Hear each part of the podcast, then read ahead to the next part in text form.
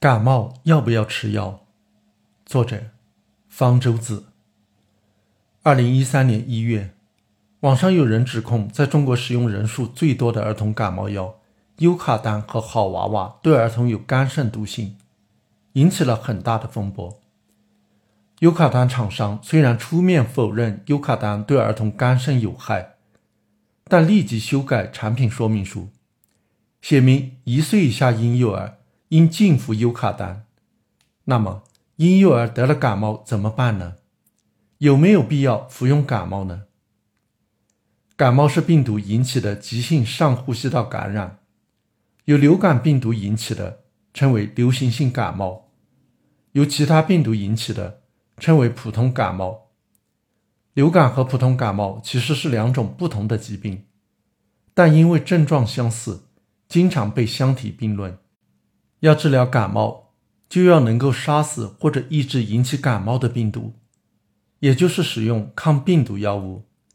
但是，目前并没有能够针对普通感冒病毒的抗病毒药物。针对流感的抗病毒药物倒是有，例如磷酸奥司他韦，商品名达菲，但作用也很有限。如果在流感症状出现的早期使用，可以缩短流感病程大约两天，并减轻症状，所以一般也用不着。而且达菲是处方药，患者自己在药店是买不到的。患者自己能够买到的非处方感冒药都不能治本，而只能治标，缓解感冒症状，让患者感觉舒服一些，并不能治愈感冒或者缩短病程。感冒药的品种虽然繁多，但是有效成分都不出这几种。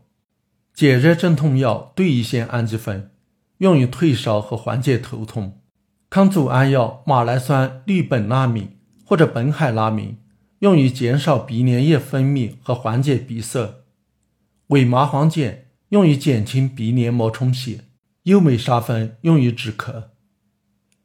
中国比较特殊的是。还有形形色色的中药感冒药，除了麻黄能够减轻鼻塞，并没有哪一种被证明了对感冒有疗效。如果中药感冒药有些效果，是添加了上述化学药成分。中药感冒药尤其喜欢添加对乙酰氨基酚和马来酸氯苯那敏，有的注明，有的没有注明，但经常被香港。台湾和外国药监部门查出偷加了西药成分，所以你在药店买到的感冒药，其实没有一种是真正能够治愈感冒的。但感冒是自限性疾病，过一两周自己就好了。如果忍受得了，完全没有必要吃那些缓解症状的感冒药，注意多喝水和休息即可。忍受不了。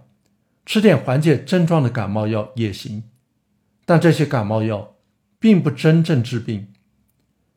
中国医生治感冒时还喜欢开抗生素，甚至是用静脉注射的方式使用抗生素。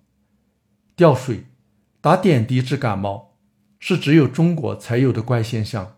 抗生素只能抗细菌，而感冒是病毒引起的，抗生素抗不了病毒，所以。使用抗生素是治不了感冒的。有的医生辩解说，用抗生素治感冒是为了防止并发细菌感染。感冒虽然有时能够并发细菌感染，但是使用抗生素并不能有效的预防这类并发症。回头再来看看优卡丹和好娃娃，它们实际上是不同厂家生产的同一种药。通用名称叫小儿氨酚烷胺颗粒，其成分为对乙酰氨基酚、盐酸金刚烷胺、人工硫磺、咖啡因、马来酸氯苯那敏。其中人工硫磺是解热镇惊的中药，其实没有任何效果。咖啡因是中枢兴奋药，是提神用的。盐酸金刚烷胺是抗病毒药。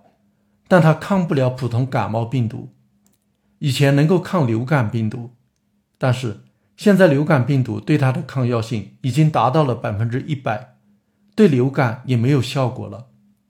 所以，优卡丹和好娃娃的真正有效成分就是对乙酰氨基酚和马来酸氯苯那米。